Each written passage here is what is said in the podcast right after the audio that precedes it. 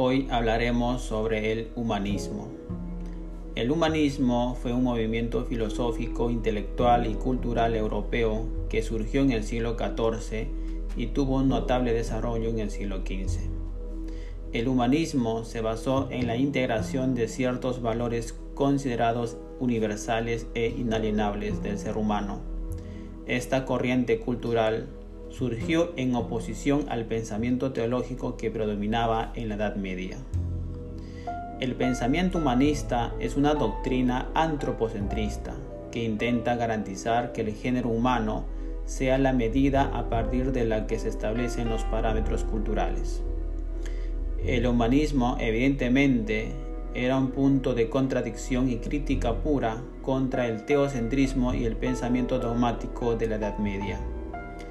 Los humanistas, apoyándose en grandes pensadores de la antigüedad, como Aristóteles y Platón, sostenían que el conocimiento daba poder a las personas, brindándoles felicidad y libertad.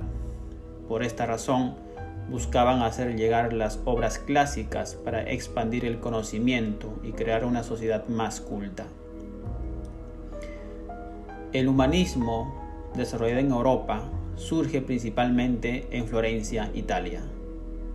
La burguesía, aquellos comerciantes que habían eh, apoderado y logrado mucha riqueza económica, van a ser los principales impulsores de esta ideología, llamada también ideología burguesa, que van a ser los principales gestores para impulsar el humanismo y posteriormente el renacimiento.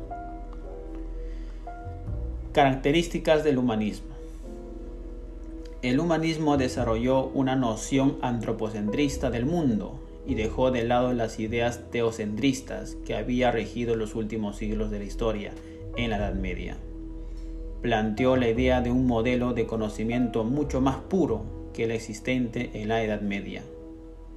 Asimismo, el humanismo defendió la idea de utilizar la razón como motor para la búsqueda de respuestas, dejando de lado las creencias y dogmas de la fe. El humanismo reformuló el modelo de educación existente hasta aquel entonces, dando importancia al estudio de clásicos latinos y griegos y abriendo nuevas escuelas que promovían el estudio de otros idiomas y de las letras clásicas. El humanismo desarrolló la ciencia como la gramática, la retórica, la literatura, la filosofía, la moral y la historia, estrechamente ligadas al espíritu del ser humano.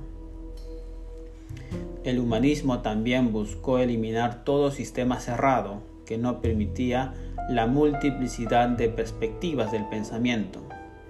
Se pensaba que con este cambio se alcanzaría el desarrollo total del hombre, el aspecto físico, espiritual, lo estético y lo religioso podríamos asegurar que el humanismo es el principal impulsor del renacimiento.